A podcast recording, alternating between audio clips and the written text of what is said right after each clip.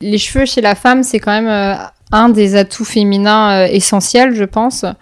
Et euh, c'est très très dur d'accepter de, perdre ses cheveux, évidemment. Maintenant, aujourd'hui, il existe beaucoup de, solutions esthétiques, c'est-à-dire des compléments capillaires, donc je parle de volumateurs, de perruques, ce genre de choses. Bonjour, moi c'est Linda Chibani. Vous écoutez On Hair, le podcast qui fait parler nos cheveux. L'alopécie est une pathologie qui touche les hommes et les femmes. C'est l'accélération de la chute des cheveux et des poils. Il existe différentes causes à l'alopécie. Et aujourd'hui, nous allons parler de l'alopécie androgénétique. Une alopécie qui a pour cause un dérèglement hormonal. Et nous allons en parler avec une femme. Précisément avec Chloé Simone, blogueuse mode et beauté depuis 2010. Chloé souffre d'alopécie androgénétique. Dans ce podcast, Chloé vous livrera son expérience, son parcours capillaire, de la découverte de son alopécie à sa volonté aujourd'hui d'aider les femmes qui en souffrent. Cet épisode est plus long que d'habitude. C'est un sujet qui est peu, voire quasiment jamais abordé dans les médias et la presse féminine. Et il nous paraissait important de prendre le temps d'en parler. Pour vous guider dans les sujets évoqués, vous trouverez dans la description le sommaire de l'épisode et le temps correspondant à chaque sujet. Avant de démarrer l'interview, je tiens à préciser qu'il s'agit du parcours de Chloé, que les causes d'une alopécie sont multiples, que la prise de certains médicaments n'a pas le même effet d'une personne à une autre, et qu'il convient de consulter un médecin afin de poser un réel diagnostic. Je vous souhaite une bonne écoute. N'hésitez pas à partager l'épisode aux personnes de votre entourage concernées par cette problématique. Cela pourrait fortement les aider. Je pense que j'ai jamais euh, vraiment euh, pris beaucoup d'attention pour mes cheveux. Euh, donc décrire mes cheveux, ça serait difficile. Il y a quelques années encore, avant que j'ai souci, j'aurais dit oh, banal. C'est-à-dire que j'étais châtain clair. Euh, J'avais souvent les cheveux entre mi-long et long. Et, euh, voilà. Et mes cheveux, j'ai envie de dire, je, je, ouais, j'en prenais pas soin. Enfin, c'était pas très important pour moi. C'était, euh, je savais qu'ils étaient pas extraordinaires. J'ai jamais eu beaucoup de cheveux, beaucoup de masse, beaucoup de volume. Euh, donc voilà, j'allais peu chez le coiffeur. Même avant de perdre mes cheveux, je crois que j'y allais une fois par an. Tu faisais allusion au fait que tu as perdu tes cheveux, Oui. donc on peut préciser que tu souffres euh, d'alopécie androgénétique. Voilà. Depuis combien de temps? Alors, je perds mes cheveux depuis l'âge de 20 ans, euh, mais je l'ai remarqué euh, à 26 ans. Là, j'ai perdu euh, la moitié de mes cheveux. Donc, c'est beaucoup. Et là, là j'ai découvert, en fait, pas tout de suite. D'ailleurs, le diagnostic a été, a été posé un peu plus tard, mais que voilà, il y avait un souci. Personnellement, cet épisode me tient à cœur, euh, car en créant ce podcast, je souhaitais donner la parole à toutes les femmes, euh, quel que soit leur type de cheveux ou leur problématique capillaire. Et il faut bien dire que nous n'entendons pas beaucoup parler de vous et de votre euh, donc pathologie, si on peut la nommer ainsi, puisqu'il ne s'agit pas d'une maladie. je préfère d'ailleurs. Et pourtant, je sais à quel point vous en souffrez. euh, mais ensemble, donc, nous allons évoquer ton parcours, euh, ton expérience. Mais avant, euh, est-ce que tu peux nous dire qu'est-ce qu'est l'alopécie androgénétique? Alors, l'alopécie androgénétique, donc euh, comme son nom l'indique, il y a un côté donc androgène, donc lié aux hormones. Euh, donc c'est un peu euh, les hormones de la femme qui sont complètement détraquées. Et d'autre part, il y a aussi un côté génétique. Là, on n'y peut rien, j'ai envie de dire. Et euh, c'est plus particulièrement donc du côté de la lignée du père. Donc c'est hérédité. Donc les deux jouent et, euh, et donc font perdre les cheveux chez la femme également. Tu expliquais avoir euh, découvert ton alopécie à l'âge de 20 ans. Alors vraiment 26 hein, du coup, parce qu'à D'accord. 20 ans je l'ignorais en fait. C'est-à-dire que en regardant des photos, quand j'ai fait les analyses et, euh, et qu'on m'a dit mais mademoiselle vous perdez vos cheveux depuis l'âge de 20 ans, je me suis dit bah, elle est dingue cette femme, Euh, pas du tout. Mais quand je suis rentrée chez moi, je me dis tiens je vais regarder des photos et euh, pour voir un petit peu si effectivement je, je perdais mes cheveux. Euh, depuis longtemps ou pas. Et oui, c'est vrai qu'en regardant des photos, je me dis ah mais oui, il y a une différence de volume. Mais honnêtement, je l'avais pas remarqué parce qu'encore une fois, euh, j'ai jamais eu trop de cheveux, donc du coup, euh, voilà, c'était moi en fait. J'avais juste pas de chance, mais c'est tout. Mais je remarquais pas vraiment une perte. C'est vraiment à 26 ans quand vous perdez la moitié de vos cheveux, là vous dites il y a peut-être un truc qui va pas quand même.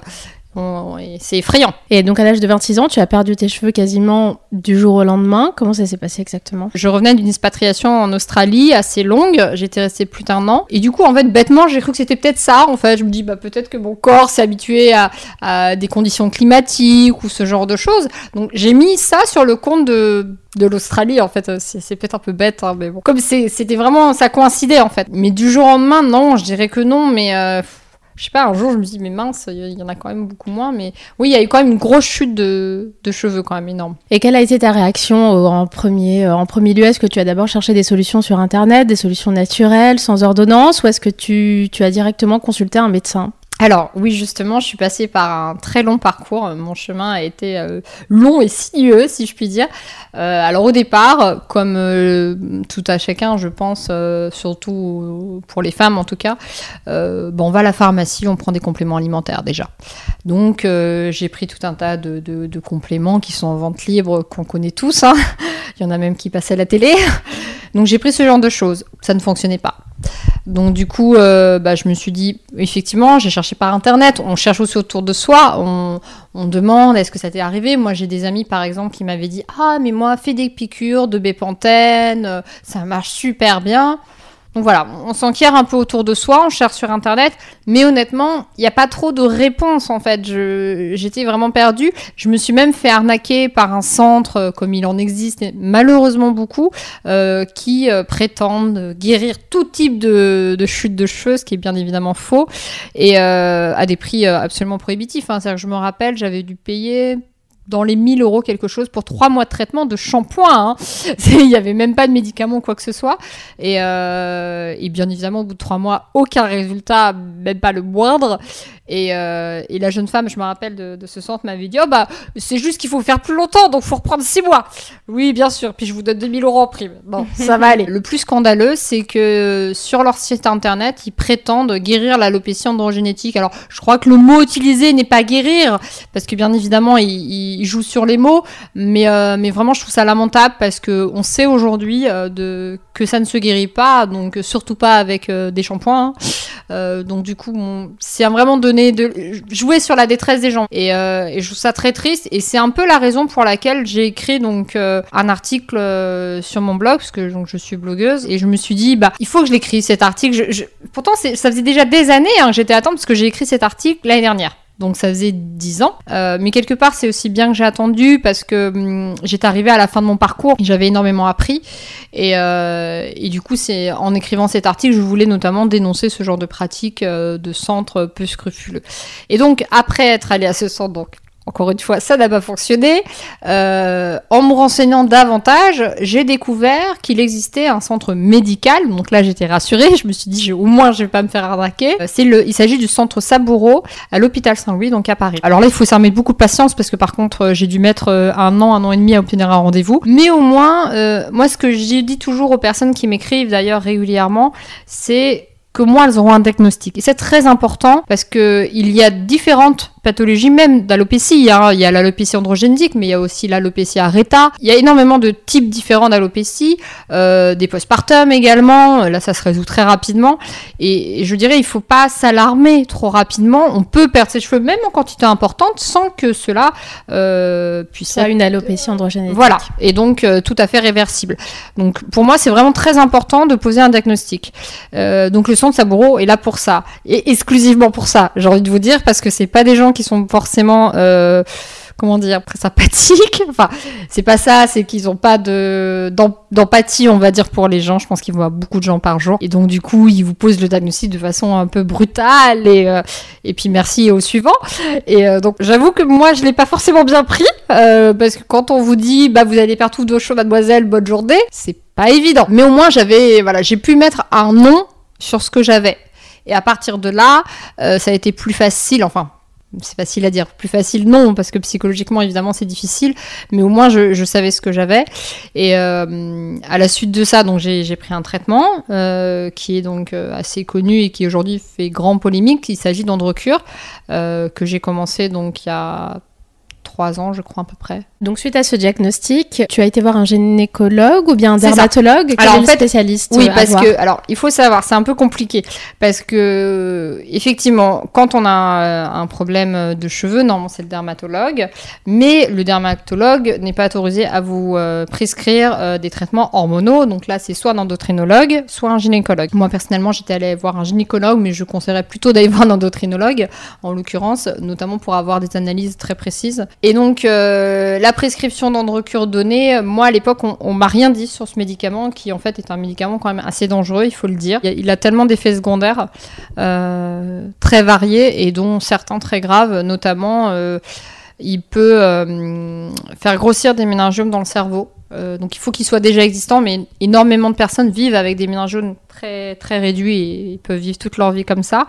Euh, Androcure a malheureusement cet effet de pouvoir augmenter un méningiome au point qu'on doit l'opérer.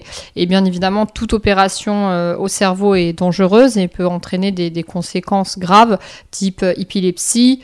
Euh, on peut aussi devenir aveugle, enfin des choses qui sont vraiment pas anodines. C'est pour cela que l'année dernière, ces effets secondaires et notamment ce risque de méningiome a été dénoncé dans la presse. On en a beaucoup parlé. Et, euh, et là, évidemment, les personnes comme moi euh, qui prenaient Androcure bah, se, sont un petit peu alarmées parce que nous, on nous a juste dit qu'il y avait pas mal d'effets secondaires possibles. Mais encore une fois, quand on les a pas ou quand on en a d'autres, euh, on se dit qu'on passe à travers les mailles du filet, mais en fait, c'est quand même plus compliqué que ça. Moi-même, je suis encore en, en prise de ce médicament aujourd'hui, qui est très difficile de se sevrer. Androcure est en fait un bloqueur DHT, tout ce qui est bloqueur de tout ce qui est testostérone. Et donc euh, voilà, quand vous essayez d'arrêter ce genre de médicament, surtout après une longue prise à des fortes doses, qui est mon cas, euh, c'est pas évident. Et, euh, et du coup, euh, bah, je regrette d'avoir pris ce médicament.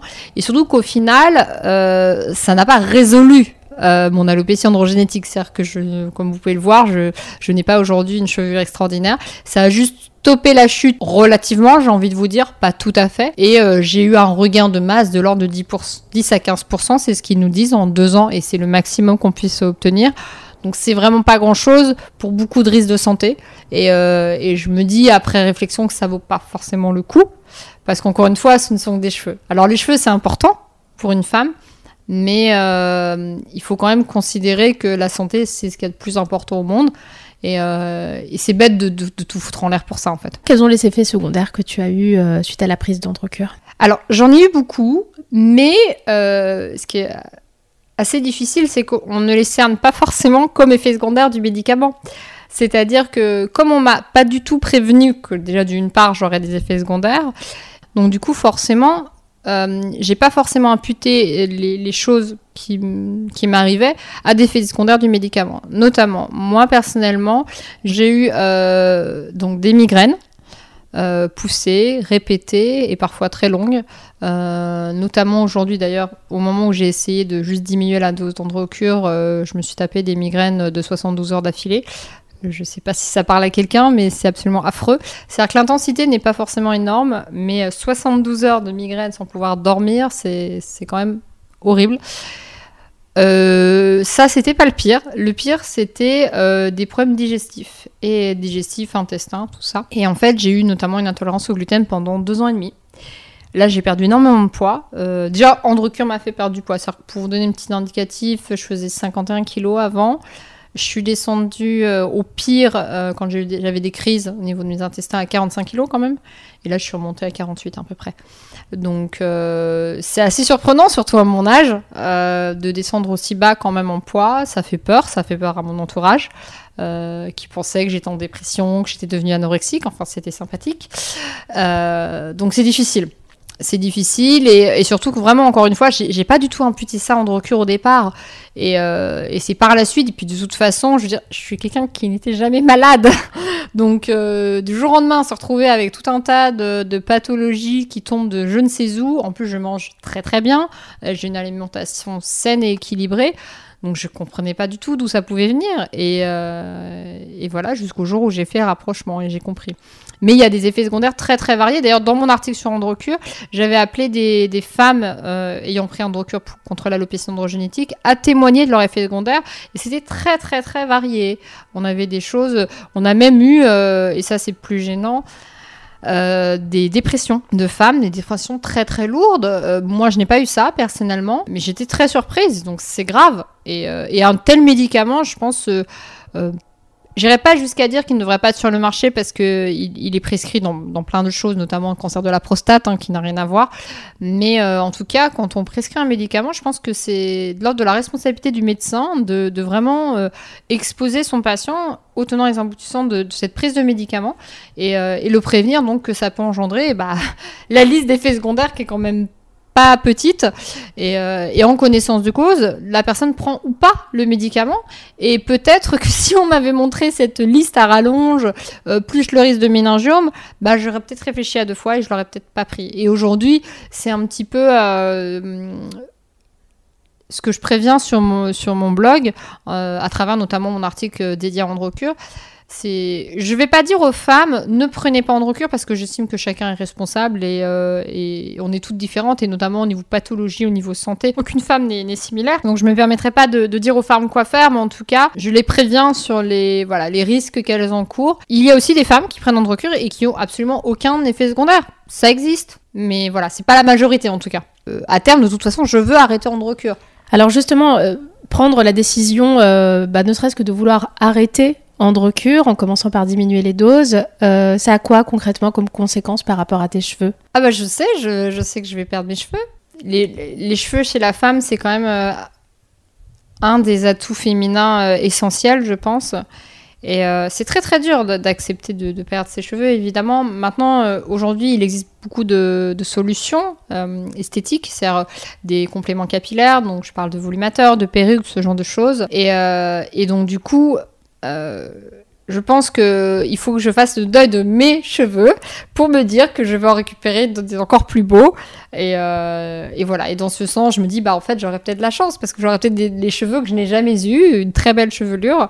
Et j'essaie de, me focaliser là-dessus et j'encourage les femmes euh, qui souffrent de la même chose que moi, plutôt que de chercher euh, un remède qui n'existe pas. Malheureusement, il y en on, parle notamment, il y, a, il y, a, une recherche qui est faite sur les cellules souches. Et ces recherches, si elles aboutissent dans le bon sens, d'ici 10-15 ans, pourraient effectivement résoudre l'alopécie androgénétique. Et donc, on pourra guérir et mais c'est dans 15 ans et j'ai envie de dire dans 15 ans bah je, ça, ça me procurera peut-être un petit peu moins.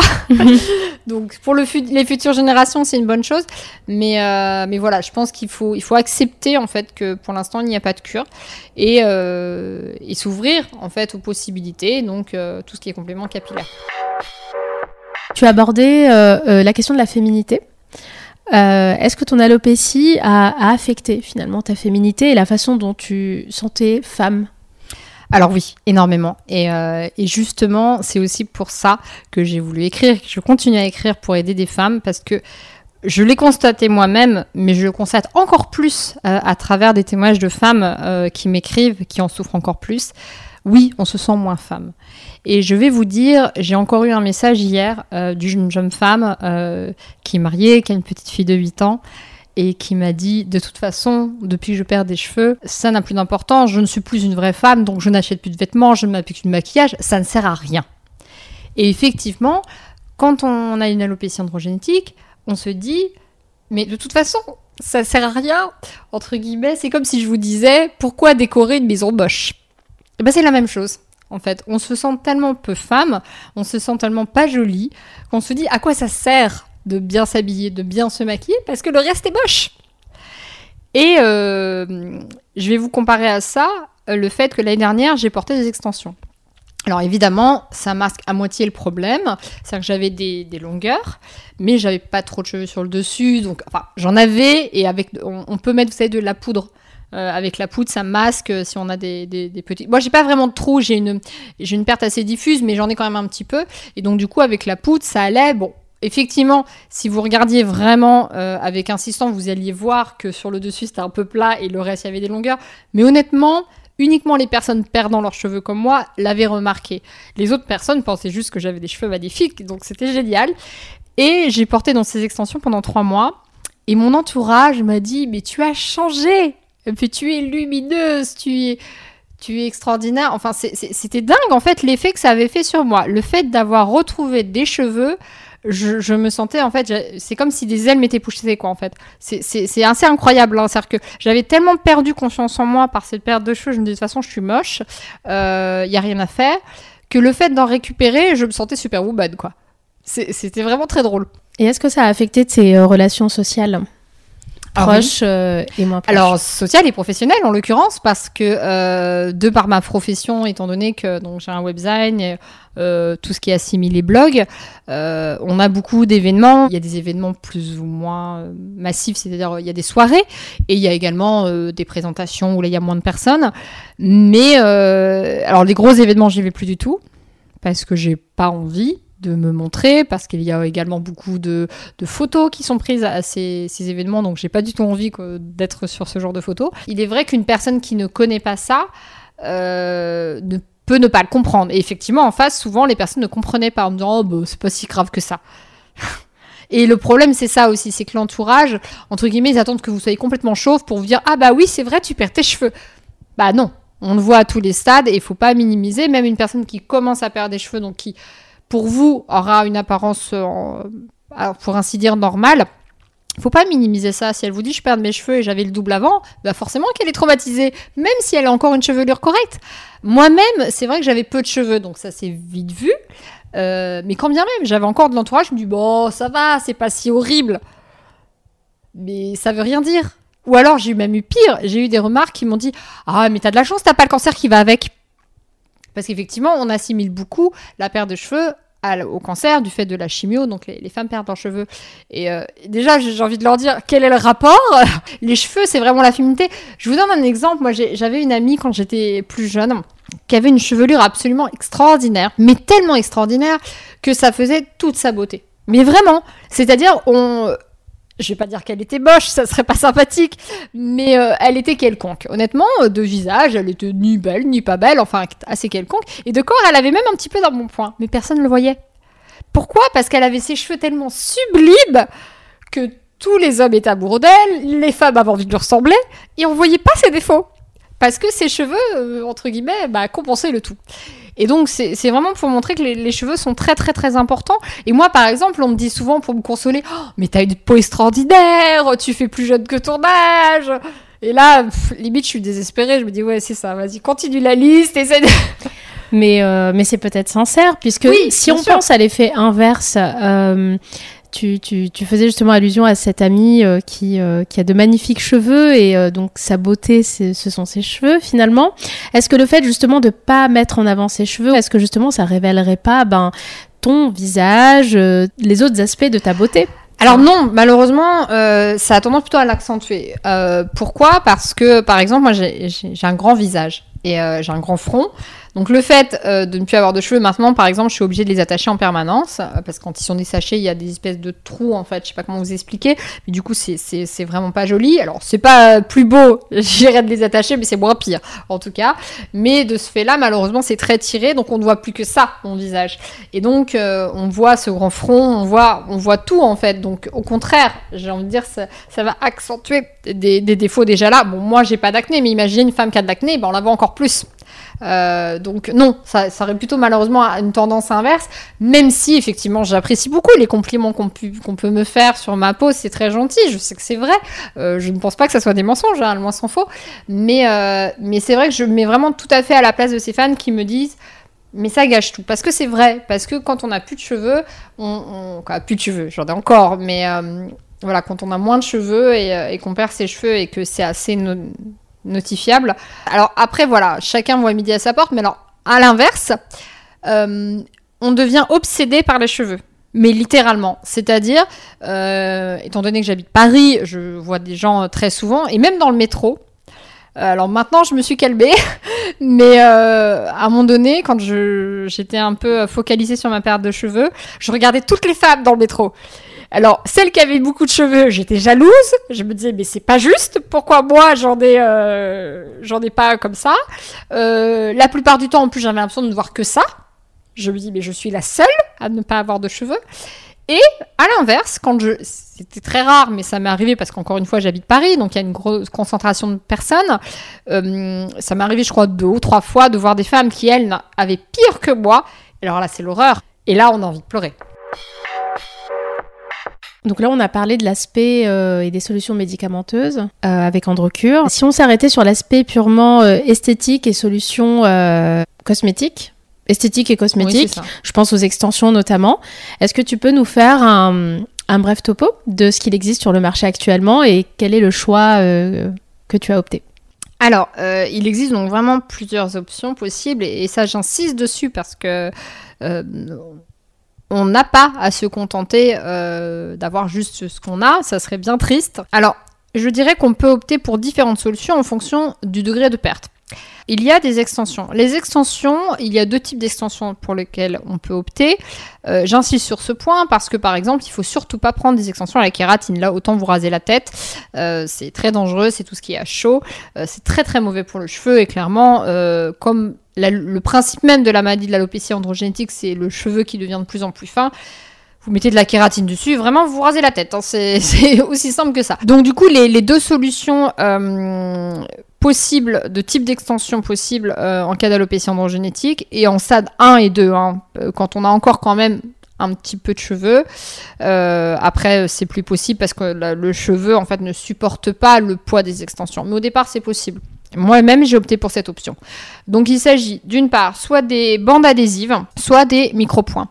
Euh, ce sont deux euh, méthodes euh, non abrasives qui sont plus délicates pour le cheveu. Et là encore, alors moi-même, j'ai expérimenté, j'ai fait des erreurs, donc ça me permet de pouvoir conseiller, je dirais, des femmes qui veulent le faire. Moi, je, donnerais déjà un conseil indispensable, c'est de mettre moins d'extensions, c'est-à-dire que normalement, une tête normale, c'est 100 à 150 extensions pour le micro-point, par exemple exemple. Je vous parlerai plus de la technique micropoint car c'est la seule que j'ai expérimentée. Et pour moi, elle est viable euh, parce qu'elle est encore une fois euh, sécure pour, euh, le pour le cheveu. Donc en fait, avec cette technique, il faut donc déjà mettre moins d'extensions. Donc au lieu de 150, je vous conseillerais plutôt 70. Et également faire remonter, parce qu'en fait, remonter les extensions, c'est quand vous avez la pousse de cheveux. Vous savez, ça, pousse un petit peu, il faut les, faut les remonter. Au lieu de les remonter comme habituellement tous les 3 mois, tous les 1 mois et demi, 2 mois plutôt. Et là, si vous faites ça, normalement, il n'y aura pas de problème. Mais encore une fois, il faut que ça soit fait quand vous êtes en début de perte de cheveux, en phase 1 ou 2 d'alopécie androgénétique, ça marche bien. Après, je le déconseillerais. Et euh, donc, si vous ne pouvez plus faire d'extension ou si vous cherchez à avoir du volume sur le dessus, parce que les extensions, c'est uniquement sur les longueurs, euh, moi-même, c'est vrai que c'est très très très plat sur le dessus. Donc, j'envisage également cette solution-là euh, à, à, court à moyen terme, parce que c'est un peu plus compliqué c'est les volumateurs. Alors les volumateurs, qu'est-ce que c'est? C'est une sorte de perruque, sauf que euh, à l'inverse de la perruque, on ne regroupe pas ses cheveux, savez, en espèce de petit chignon sous un filet. Les, cheveux se mélangent euh, à nos propres cheveux. Donc c'est un résultat qui est beaucoup plus naturel et il y a des tas de gens qui portent des volumateurs, on ne pourrait vraiment pas le soupçonner, donc c'est très très bien. Euh, maintenant, on peut faire cela selon deux techniques. Donc la technique amovible, c'est-à-dire avec des clips. Euh, et là, vous l'enlevez tous les soirs. Alors, moi, je trouve ça un petit peu violent quand même de devoir enlever ses cheveux tous les soirs. Donc, personnellement, je vais plus opter pour une solution fixe.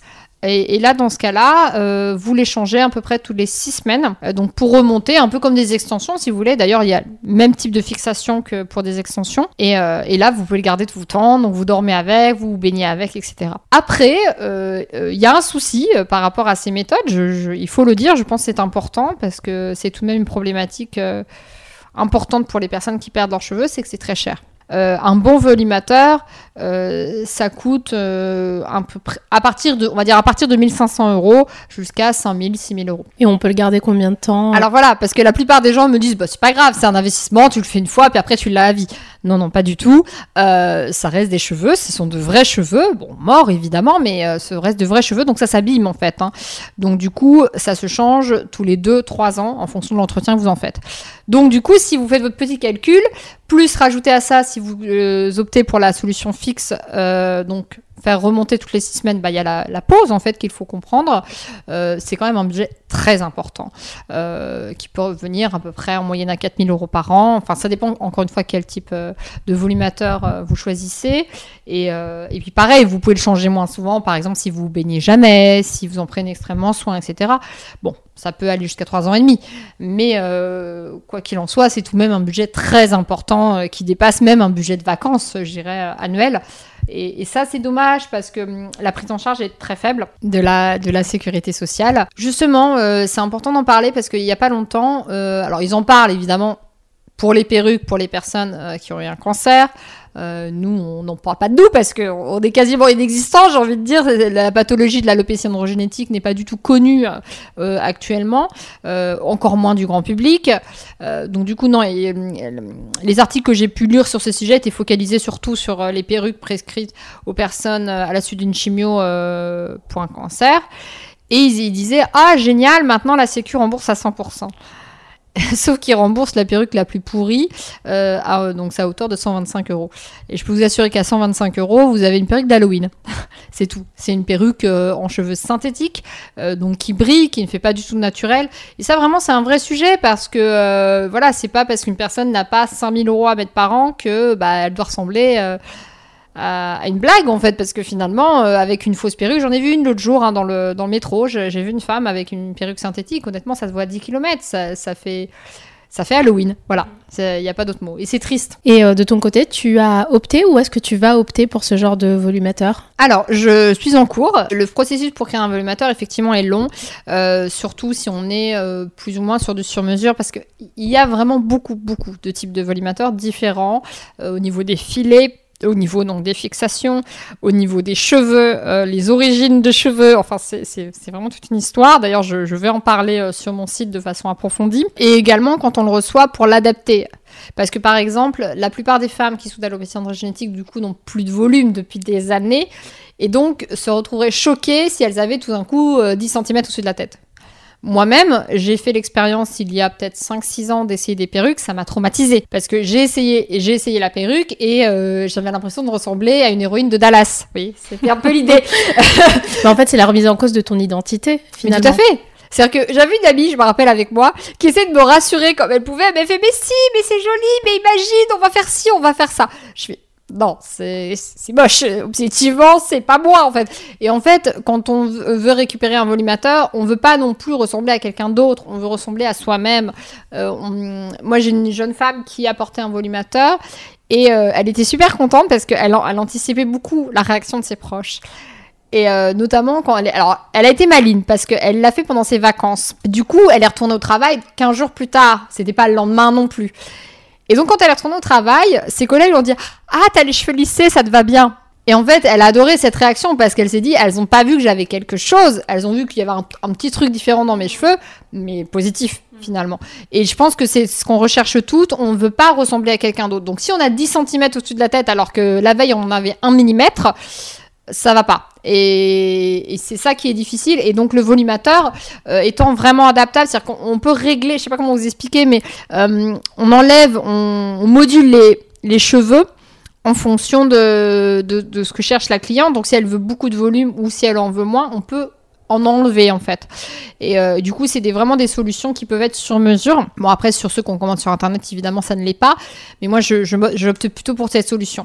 Et euh, pareil, en termes de couleurs, vraiment, il y a énormément d'options, vous n'imaginez pas. Et le temps qui se fabrique, moi, j'ai énormément de femmes qui m'ont dit, moi, je recevrai le mien dans 4 mois. Donc c'est très long.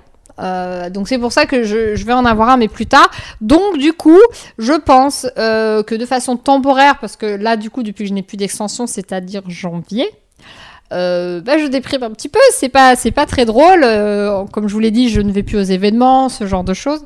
et ça, c'est, pas, pas très agréable pour moi, évidemment, au niveau social, même tout simplement. Même mes amis, je veux dire c'est difficile à expliquer, à faire comprendre, mais par exemple, euh, j'ai plus très envie d'aller dans des soirées avec des gens que je ne connais pas parce que je me dis, ils vont me juger. J'ai eu certaines personnes qui m'ont dit Ah, t'as pas de cheveux. Ah oui, ça fait penser un peu à Nabila, je suis désolée. mais, bon, voilà. Le, fait est que, bon, c'est, on prend super mal. On est, et la personne ne se rend même pas compte, généralement, qu'elle dit un truc méchant, même si, bon, ça me semble méchant quand même en soi. Je vois pas comment ça pourrait être gentil. Mais euh, voilà, on a peur de ce genre de réaction, même si en, vrai les gens regardent pas trop. Mais euh, voilà, on n'a pas envie de, de, se confronter au regard des autres. De façon assez euh, évidente, les hommes ont le choix d'assumer et d'accepter leur calvitie. Euh, est-ce que cela signifie qu'ils ne souffrent pas de la perte de leurs cheveux? Certainement pas. Mais euh, personnellement, je pense que le regard bienveillant de la société sur la perte de, leurs cheveux aide forcément les hommes à, mieux vivre leur, transition. Qu'est-ce que penses-tu justement de cette différence de traitement entre bah, une femme qui perd ses cheveux et un homme? Alors oui, c'est assez intéressant, et euh, notamment parce que j'ai eu un homme qui m'a écrit hier euh, sur ce sujet.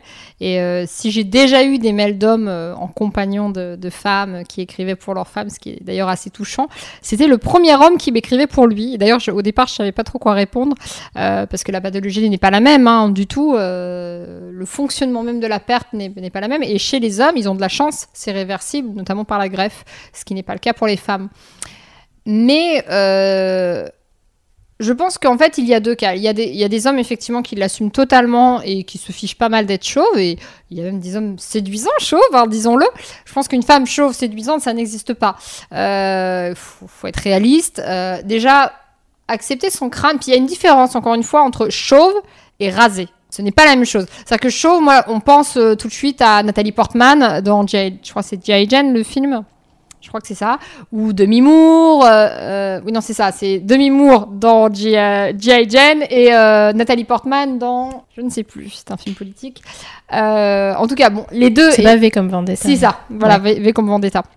En tout cas, les deux étaient magnifiques mais parce qu'elles avaient un très beau crâne et, euh, et c'est pas donné à tout le monde. Je pense que de toute façon, Nathalie Portman, on lui fait n'importe quoi, elle est toujours sublime. Euh, voilà, ce qui n'est quand même pas le cas de toutes les femmes au monde, euh, qu'on se le dise. Et donc, du coup, euh, déjà, ces femmes, voilà, avaient un beau crâne, mais au-delà de ça, être chauve, donc à blanc, et être rasé, ce n'est pas la même chose.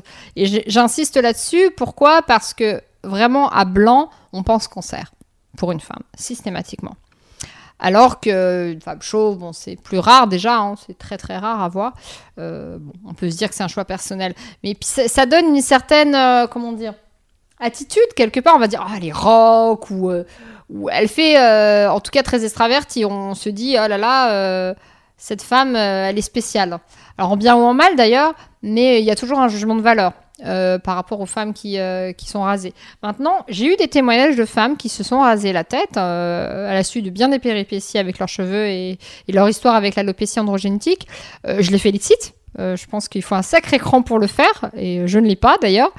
Mais je pense que voilà, chacune le voit différemment, mais en tout cas, la, société, effectivement, nous renvoie l'image encore, et je pense pour très longtemps, d'une femme avec des cheveux. Et donc, du coup, elle n'accepte pas euh, les femmes qui n'en ont pas. Et une femme qui est rasée aura un jugement, je vous dis encore une fois, positif ou négatif, mais il y aura toujours un jugement. ce n'est pas normal. Alors qu'un homme chauve, c'est tout à fait normal et accepté. Mais il y a aussi des hommes qui perdent leurs cheveux, donc comme la personne qui m'a écrit, et qu'ils vivent mal. Il faut pas les juger. On peut le dire, tu es en préparation d'un nouveau site internet consacré à l'alopécie androgénétique et qui sera exclusivement dédié à cette euh, pathologie. Alors oui, j'ai euh, donc j'ai écrit mon article, mon tout premier article sur l'alopécie androgénétique il y a un an de cela, oui, c'est ça, tout pile. Euh, et donc, à la suite de cela, il y a eu un réel engouement auquel je ne m'attendais pas du tout. C'est-à-dire que, pour être honnête, j'ai écrit cet article après ces dix ans d'expérience euh, douloureuse et parfois euh, compliquée euh, dans ma recherche de solutions contre cette pathologie, et je me suis dit alors, bah, si avec mon article je peux aider une ou deux femmes à trouver des solutions, à les aiguiller, parce que moi-même j'ai cherché sur internet hein, dans, mon, dans mon processus. Aujourd'hui c'est tout à fait courant hein, quand on a un problème quel qu'il soit, j'ai envie de dire, de chercher sur Internet. Donc si je peux aider une ou deux femmes, ça sera déjà ça. Euh, le fait est que depuis, ça a pris une ampleur euh, considérable et euh, je reçois des mails aujourd'hui tous les jours de femmes et des mails très touchants, très, très élaborés, c'est-à-dire qu'ils sont très très longs en général. et j'ai à cœur d'ailleurs à répondre à chacune des personnes qui me répondent, mais j'ai voulu aller au-delà et, vraiment faire des choses pour ces femmes. Alors ce site, qu'est-ce que ce sera? Ce sera un site informatif déjà, et, et ça c'est important parce que encore une fois, c'est une pathologie qui est tellement méconnue qu'il n'y a pas trop d'informations sur Internet et les informations qu'on trouve sont souvent à des buts commerciaux. Et là, euh, du coup, c'est dommage parce que c'est souvent, euh, c'est même des informations fausses. Euh, C'est-à-dire qu'à visée commerciale, notamment, certains euh, osent dire que la greffe résout l'alopécie androgénique alors que c'est totalement faux. Et, euh, surtout que c'est un gouffre financier en plus de cela. Donc du coup, euh, le but de ce site est en premier de donner des informations, les bonnes informations sur l'alopécie androgénétique, quels sont les traitements, les traitements qui marchent et les traitements qui ne marchent pas, les arnaques parce qu'il y en a euh, beaucoup. Encore une fois, euh, vraiment la paire de cheveux est un réel business. Enfin, on a tous vu euh, les pubs à la télé, par exemple, hein, et, et les pubs à la télé ne, ne précisent pas en petit pointillé si vous avez une alopécie androgénique, ça ne marche pas. Hein. Quel type d'arnaque, par exemple, aurais-tu un exemple? On a la greffe qui ne marche pas parce que en fait, je, je l'explique brièvement parce que on m'a souvent demandé pourquoi, parce qu'effectivement, les femmes qui m'écrivent me disent bon allez ça y est, j'ai économisé assez, je vais faire une greffe. Et là, en fait, je, suis assez désespérée parce que je, me dis, j'apporte des mauvaises nouvelles, hein, mais je pense que c'est important euh, pour qu'elles ne dépensent pas leur argent là-dedans, parce que c'est très cher hein, une greffe de cheveux, parce qu'il faut savoir qu'une greffe de cheveux, euh, en fait, en fonction de la zone donneuse, il faut en faire plusieurs parfois. Alors là, je vous parle dans le cas où ça marche. Hein. Et, euh, et, du coup, si vous en faites plusieurs, ça peut aller jusqu'à 15 000 euros. C'est également très douloureux. Ça, les gens ne le savent pas euh, la plupart du temps, mais il faut savoir quand ça repousse, c'est extrêmement douloureux. Euh, alors quand ça marche, tant mieux. Hein, vous ressemblez à Florent Pagny, c'est génial. Mais en l'occurrence, dans le cas de l'alopécie androgénique, ça ne marche pas. Alors pourquoi? Tout simplement parce que le principe même de l'alopécie androgénique, c'est un cheveu qui s'affine et donc qui n'est plus assez fort pour tenir sur la tête, si vous voulez, et donc qui tombe plus facilement. Et donc, euh, dans le cas de la greffe, le concept même de la greffe, c'est de prélever des cheveux donc là où ils sont le plus forts, c'est-à-dire au niveau de la nuque, et de les réimplanter dans les zones dégarnies. Sauf que dans le cas de l'alopécie androgénétique, quand vous les réimplantez, en fait, les cheveux que vous réimplantez déjà sont destinés à tomber très rapidement. Hein. C'est le principe d'une greffe. Et pour euh, réenclencher la pousse en dessous, euh, des nouveaux cheveux. Sauf que dans le cas d'alopécie androgénique, les cheveux qui vont repousser, c'est des cheveux malades. Donc euh, c'est un cercle vicieux et inexorablement, ils vont tomber. Donc, euh, alors il y en a certaines qui vont me dire Ah, mais non, il faut attendre deux ans. Bah, au bout de deux ans, euh, ton cheveu il sera toujours malade en fait. Euh, donc, ça ne résout rien. Et, donc, du coup, bah, ce sont des, de fausses solutions, si je puis dire, qui ne marchent pas. Et je pense que c'est important parce que j'ai vu notamment, je suis sur un groupe Facebook dédié à l'alopécie androgénique et privé où les femmes peuvent s'exprimer librement. De nombreuses femmes ont, témoigné avoir eu recours à la crève sans que ça marche. Et je pense que ces témoignages sont importants parce que justement, elle nous montre que ça ne marche pas, euh, que c'est une triste réalité, mais une réalité tout de même, il faut le dire. Et, et je pense que c'est important justement sur ce site de, de montrer euh, euh, ce qu'on peut faire, parce qu'on peut faire des choses, encore une fois, comme j'ai cité tout à l'heure, il y a donc les volumateurs, il y a les perruques, il y a les extensions au début de perte, donc on peut faire des tas de choses pour récupérer ses cheveux, et puis porter les cheveux d'une autre, c'est magnifique, moi quelque part, j'aimerais pouvoir dire merci à la personne qui m'a donné ses cheveux, bon, je ne peux pas, mais mais voilà, c'est extraordinaire. Je euh, c'est bon, c'est peut-être pas ses cheveux à soi, mais et alors, j'ai envie de vous dire, moi j'étais très belle avec des extensions. Je me sentais forte, bien dans ma peau, euh, et, et, ça c'est l'essentiel. Euh, donc concernant ton site internet, au-delà de l'aspect informatif et euh, conseil, euh, qu'est-ce qui te tient à cœur finalement? Quel message tu as envie de Alors, transmettre à ces femmes? euh, Également, ça sera au-delà de, de l'aspect informatif, euh, c'est un site où je veux réunir ces femmes. Et réunir ces femmes, pourquoi? Pour discuter euh, entre nous de nos expériences. Je l'ai déjà fait, j'ai déjà fait une première rencontre, mais je veux vraiment développer ça. Euh, notamment, bon, la première rencontre était évidemment sur Paris, étant donné que j'y vis, mais peut-être plus tard dans l'avenir la, en faire en province. Et également, j'ai dans le projet d'organiser des ateliers euh, pour permettre à ces femmes vraiment de retrouver leur féminité, donc le maquillage, des soins du visage, ce genre de choses. Et pour vraiment le, leur montrer qu'on ne se réduit pas qu'à ses cheveux. Et je pense que c'est le plus important finalement. Parce que je veux surtout pas créer un ghetto où les femmes ne pensent qu'à ça, parce que le but c'est pas ça. Euh, Moi-même, euh, quand j'ai pensé des extensions, par exemple, ce n'était plus un problème, il n'était plus là le problème. Et le volumateur, c'est la même chose. J'ai encore plus hâte. C'est une étape, hein, c'est difficile. Il faut, il faut faire un petit peu le deuil de ses cheveux, de ses propres cheveux, je précise, parce que ça sera mes cheveux. Euh, J'y tiens beaucoup. Mais, mais avec ces nouveaux cheveux, qui sont certes les cheveux d'une autre, mais qui deviendront les miens par la force des choses, bah, je, je, serai normale. Voilà, tout simplement. Et, euh, et, donc, je veux montrer à ces femmes qu'une fois qu'elles auront euh, trouvé euh, leur solution, quelle qu'elle qu soit, que ce soit un volumateur, des extensions, une perruque, elles pourront vivre une vie tout à fait normale. Et mais il faut réapprendre à vivre parce que certaines de ces femmes, faut savoir, se sont arrêtées de vivre, vraiment, littéralement. Elles ne sortent plus. Elles ne... Moi, j'ai eu le témoignage d'une femme qui me disait Je n'ai pas mis les pieds en dehors de chez moi depuis trois ans. Voilà, parce qu'elle avait ouais. une paire de cheveux sévère et elle était à la fin de son alépécie. Et donc, euh, bah, clairement, euh, c'est, on parle même plus de joli ou pas joli, c'est que. C'est se couper de la société. Et donc, elle s'est coupée de la société. Et je la comprends. C'est, et justement, c'est pour ça que je pense être bien placée pour parler à ces femmes, parce que je le vis moi-même. Alors, je, on est toutes à des stades différents et je pense qu'il faut respecter d'ailleurs ces stades. Euh, faut pas dire à une personne qui, qui, commence tout juste de perdre ses cheveux et qui en a encore beaucoup, ah, bah, toi, c'est pas grave. Parce que ça, j'en ai vu notamment beaucoup sur le groupe Facebook, euh, des femmes qui posent des photos. Alors, Généralement, les femmes qui posent des photos, c'est celles justement qui sont au début de perte. Celles qui sont à la fin n'osent même plus poser des de poster des photos parce qu'elles ont trop honte et elles ne veulent pas montrer, euh, montrer leur perte. Et, euh, et, donc, du coup, il y a beaucoup de femmes qui commandent Oh, mais toi, t'as pas d'alopécie, c'est rien, euh, j'ai jamais eu des cheveux aussi beaux que les tiens.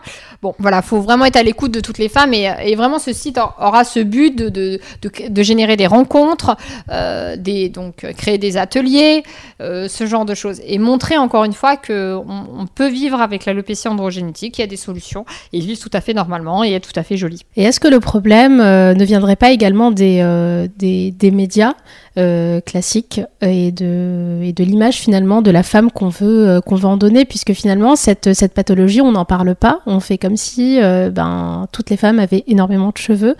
Est-ce qu'il n'y aurait pas justement aussi un travail à faire de ce côté-là pour pas normaliser la chose, mais pour dire bah, un petit peu comme le travail qui a été fait peut-être pour les hommes, puisque finalement on trouve un homme euh, souvent séduisant, euh, même euh, on parle de bad boy, enfin on peut même mmh. en, oui, ça c'est une fait. connotation même positive. Ah bah oui, bah après bon, ch chacune le voit différent. Moi, je vais être honnête, hein, j'ai des amis qui n'aiment pas les hommes chauves et qui ne sortiraient jamais avec un homme chauve. Moi, j'ai toujours trouvé ça assez bizarre parce que finalement ça ne me gêne pas plus que ça. Bon, ça s'est jamais produit, hein, mais mais il y a des femmes hein, qui détestent les hommes chauves. Bon, bah, pourquoi pas Mais ça fait rire, vous voyez ouais. Alors que sur une femme, ça ne ferait pas rire Exactement, du tout. Ouais. Euh, ouais. Oui, alors je pense effectivement le, le, la société a effectivement un impact énorme et notamment, euh, moi je comparerais ça très, de façon très simpliste à euh, l'image de la femme globalement, euh, notamment par exemple les injonctions à être mince. Euh, c'est à, peu fait. près on, la même chose. On peut dupliquer euh, ça à l'infini. Tout à fait. Hein. Si tu vois dans, dans les magazines, euh, à, à l'approche de l'été, on va te dire, voilà, il, il, faut préparer le Baking Body Challenge pour avoir un, le corps, pour porter un maillot de bain, enfin ce genre de choses. Quand vous voyez une fille dans un magazine euh, notamment, je peux vous dire, il y a une pub qui passe à la télé. Alors, je vais pas vous dire laquelle parce que voilà, avec une jeune femme avec une chevelure extraordinaire, je peux vous dire de source sûre que ce sont des extensions. Et pourtant, c'est de la pub pour euh, dire regardez quels beaux cheveux j'ai. Les, les, pubs que vous voyez pour des cheveux, les trois quarts des femmes portent des extensions. Et puis des petites retouches numériques aussi pour mettre encore plus de cheveux. Euh, parce qu'on les voit, je veux dire, de toute façon, ces femmes-là, on les voit aussi au quotidien. Elles ont des photos, des paparazzades, etc. Bizarrement, elles ont 3, 4, 5 fois moins de cheveux sur ces photos-là que sur la pub. Donc on, euh, on, voilà. on peut parler de publicité euh, mensongère. Bien sûr. Bien sûr, je pense que c'est clairement de la, de la bustée mensongère. Et c'est dommage, parce qu'aujourd'hui, effectivement, on a un travail notamment qui est fait. Moi, j'en ai parlé d'ailleurs sur mon blog. Sur, vous savez, maintenant, les, les retouches photos euh, dans les magazines doivent être mentionnées. Oui. Euh, il y a même des marques qui montrent maintenant des femmes avec de la cellulite, etc. Donc, il y, il y a un travail qui est fait en ce sens. Et je pense qu'il faut vraiment pousser ça, parce que c'est dommage. Aujourd'hui, on montre cette femme complètement parfaite. C'est tellement surréaliste. Enfin, moi-même, euh, je suis donc la génération Xenial, comme on dit, c'est-à-dire entre Millennium et euh, génération X. et euh, c'est intéressant parce que moi, je suis pas née avec Internet. J'ai découvert Internet et ma vie aujourd'hui est en plein dans les réseaux sociaux, étant donné que c'est une partie de mon travail mais je suis pas grandi avec. Et euh, notamment, moi, ce qui me frappe énormément, c'est tout ce qui est filtre Snapchat, etc., euh, où on voit une version complètement déformée, Déformé, de la personne, fait, euh, qui est même complètement surréaliste, parce que vous savez, c'est des gros yeux, ce genre de choses, c'est Mm. pas du tout réaliste, hein, c'est des, des personnages de cartoon. visage, Tout à fait. ouais. Ils gomment le grain de peau. Et je me dis, ça crée des complexes énormes aux gens, parce qu'en fait, ils pensent que cette image est l'image correcte, mais non, pas du tout. Et, euh, et c'est très dommage parce que finalement aujourd'hui, vous regardez, c'est tellement facile de retoucher des photos. Euh, N'importe qui peut le faire hein, via une application iPhone que euh, aujourd'hui toutes les jeunes filles qui publient leurs photos de vacances retouchent leurs photos. Euh, je sais pas toi, mais moi, quand je partais en vacances et que je publiais des photos, euh, je publiais des, des vraies photos, quoi. Ah je oui, je oui, me retouchais pas. À peine si on met un filtre parfois mais pour colorer. non, il y a euh. 10 ans, on le faisait pas. Ah non, bah non, non, au départ, non, on Voilà. faisait pas, non. Voilà, c'est ça. Et, euh, et moi, mes, toutes mes photos, euh, les, les photos de mes expats euh, quand j'étais à l'étranger, etc., c'est des vraies photos. Ah oui, oui, complètement, oui. On les postait sur Facebook encore à l'époque. Voilà, on les postait sur Facebook, c'était pas Instagram, mais c'était des vraies photos. Et, euh, et je trouve ça tellement dommage parce qu'aujourd'hui, finalement, on se, on se crée des souvenirs qui ne sont pas réels. Et c'est dommage parce qu'on, on- notamment, on véhicule une image de nous-mêmes qui n'est, pas vraie. Mais aussi, euh, dans 10-20 ans, quand on montrera ces photos à nos enfants, on dirait ça c'était moi. Mais non, en fait, c'était pas moi. C'était moi avec un filtre, avec un machin, avec un truc. Et c'est dommage. Et, je pense qu'il faut s'accepter un peu aussi comme on est et arrêter de se créer des complexes là où ils n'existent pas. Quand je vois des, des petites Instagrammeuses de 20 ans à peine qui, qui font du Botox, je me pose des questions quand même. Je me dis, il y a un souci. Où va notre société Et je pense que notre société va pas dans le bon sens à ce niveau-là. Donc pour continuer, euh, comment entretiens-tu tes cheveux? Quelle est ta routine capillaire? Alors ça, ça a beaucoup changé forcément. Euh, alors déjà, euh, et ça je le recommande bien sûr énormément sur mon site, lorsqu'on est atteint de ce genre de pathologie, il faut éviter au maximum la pétrochimie, tout ce qui est silicone, parabènes, etc. Donc évidemment, je privilégie les produits naturels. Euh, donc ça c'est indispensable, donc des marques avec une composition très clean, donc c'est très important. Ne pas se laver trop souvent les cheveux. Et moi, en l'occurrence, alors c'est assez drôle parce que on, sait que le cheveu change tous les 7 ans, ça c'est chez tout le monde. Euh, donc déjà, ça c'est assez surprenant. Moi, quand j'étais plus jeune, euh, donc avant ma perte de cheveux, j'avais racine grasse, pointe sèche. Mais alors racine bien grasse, hein, c'est-à-dire que je devais me laver les cheveux à peu près tous les 2-3 jours, sinon c'était l'horreur. Et euh, c'était assez fastidieux d'ailleurs. Et du coup, ça m'a vraiment surpris parce que quand j'ai commencé à perdre mes cheveux, enfin la grosse perte à 26 ans, alors j'ai eu une période avec les cheveux mais comme de la paille. Et je savais pas ce que c'était que d'avoir les cheveux secs. C'était assez drôle d'ailleurs parce que euh, quand des, une personne me dit j'ai les cheveux secs, et moi ayant les cheveux gras, je me dis mais elle a de la chance De quoi elle se plaint En fait, je comprenais pas en fait cet extrême. Et effectivement, avoir les cheveux secs, c'est l'enfer. Euh, je me faisais des bains d'huile, rien n'y faisait. Enfin, c'était l'horreur. Donc, je suis passée par cette phase. Et là, je suis dans une phase qui est assez rigolote, enfin, c'est assez surprenant en tout cas. C'est depuis que je suis sous androcure, faut savoir que le cheveu ne graisse plus du tout. Alors, il n'est pas super sec, mais il ne graisse pas. Et donc, du coup, euh, je l'ai découvert comment Pourquoi? Parce qu'en fait, quand on a, on a une nature de cheveux grasse, on se lave les cheveux par nécessité et non pas par habitude. C'est-à-dire que dès, le cheveu, dès qu'on voit que le cheveu graisse, on se lave les cheveux. Et du coup, j'avais pris cette habitude moi-même. Et, euh, du coup, depuis que je, je, prenais en, androcure, euh, c'était assez amusant parce qu'en fait, à un moment donné, je, je me suis fait réflexion. Mais c'est quand la dernière fois que je me suis lavé les cheveux? Et ça faisait deux semaines. Alors vous allez me dire c'est dingue quand même, c'est dégoûtant, mais non parce que encore une fois j'avais pas le même réflexe et, euh, donc en vrai je pourrais même ne, plus du tout me les laver hein, si je voulais.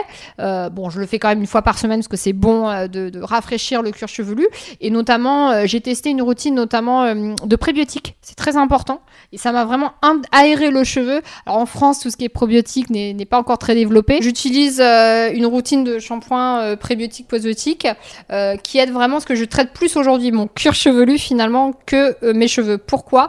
Parce qu'également en cas d'alopécie androgénétique, on peut aussi développer des irritations du cuir chevelu, notamment euh, une euh, dermite séborique. Alors j'en ai eu une fois. Malheureusement, une fois qu'on en a une fois, c'est amené à revenir. Et donc ça, c'est une irritation du cuir chevelu. Ça gratte un petit peu, on a petite plaque rouge. Euh, alors ça, ça se soigne avec un shampoing. Il y en a un, c'est une référence, c'est Sebiprox. Euh, je le donne parce que tout le monde ne le connaît pas et, c'est celui qui est vraiment recommandé par les dermatos. Et euh, là, si vous prenez ça, normalement, ça se calme assez rapidement, d'ici oh, une semaine max, mais généralement c'est 2-3 jours. Mais sinon, vraiment, voilà, c'est prendre soin de son cuir chevelu, façon qu'il soit aéré et euh, j'ai pas envie de dire faciliter la repousse parce que j'y crois pas vraiment, mais, euh, mais en tout cas, voilà, euh, avoir au moins un scalp euh, aéré et sain. Voilà, c'est très important. Surtout si euh, après on envisage des solutions comme le complément capillaire, c'est important d'avoir un scalp fin pour pas qu'il soit irrité, pour pas avoir de démangeaisons, etc. Donc, euh, donc c'est très important. Et, euh, et du coup, voilà, je me lave moins souvent les cheveux, donc euh, une fois par semaine en moyenne. Ça paraît peu, mais euh, dans ma pathologie, j'ai pas besoin de plus. Après, quand on a des extensions, évidemment, les traitements sont pas les mêmes. Euh, du démêlant, parce qu'on a plus de cheveux, il faut surtout pas les emmêler, pas faire de nœuds au niveau des, points de fixation. Euh, la manière de se laver les cheveux n'est pas la même également. Enfin, ça, je l'ai expliqué d'ailleurs sur mon blog sur l'entretien des extensions. On arrive sur la fin du podcast. Aurais-tu une anecdote ou un fait marquant à partager avec nous? J'étais enfant, euh, j'avais je crois peut-être une dizaine d'années, un truc comme ça, et j'étais au ski. Alors au ski, évidemment, on n'est pas bien glamour, on n'a pas trop de, de, signes extérieurs euh, de féminité ou de masculinité d'ailleurs pour, euh, pour, autant. Et donc j'avais ma combinaison de ski et évidemment un bonnet sur la tête. Et euh, alors j'étais petite encore une fois, donc on est susceptible étant enfant. Et je prends le, le, téléski et, là euh, le, le, monsieur du téléski me, me tend euh, la perche et me dit allez vas-y bonhomme et là, j'étais vexée, mais comme un oh. pou. Je suis rentrée le soir, euh, j'étais en larmes. Ma mère me demande, mais qu'est-ce qui se passe euh, Qu'est-ce qui t'arrive? J'ai fait, m'a pris pour un petit garçon Et j'avais les cheveux courts à ce moment-là, et je, je n'ai plus jamais laissé mes parents me couper les cheveux. Euh, j'ai, voilà, j'étais vexée, c'était horrible. Et, mais ça prouve vraiment que voilà, les cheveux, pour moi, et d'ailleurs, j'étais petite, hein, et je me suis dit, si j'avais eu les cheveux longs, il aurait vu que j'avais les cheveux longs, il aurait vu que j'étais une petite fille c'était bête, j'avais des lunettes, etc. Enfin, on voit rien à cet âge-là. Bien euh, sûr. J'aurais pu être un orang-outan qu'il aurait dit la même chose. Mais, euh, mais voilà, c'était très drôle. Et ma mère, on a tellement rigolé. C'est un truc qu'on en a raconté euh, des années plus tard. Mais j'avais tellement été vexée. Merci infiniment, Chloé, bah, merci d'avoir répondu à toutes ces questions et puis de nous avoir tant informés. Bah, merci, c'était un plaisir. Cet épisode touche à sa fin et je vous remercie d'avoir pris le temps de l'écouter. Vous trouverez en description les liens des sites et blogs de Chloé Simone.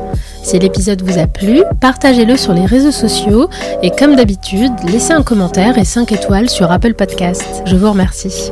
N'oubliez pas de prendre soin de vos cheveux en attendant le prochain épisode. À très vite.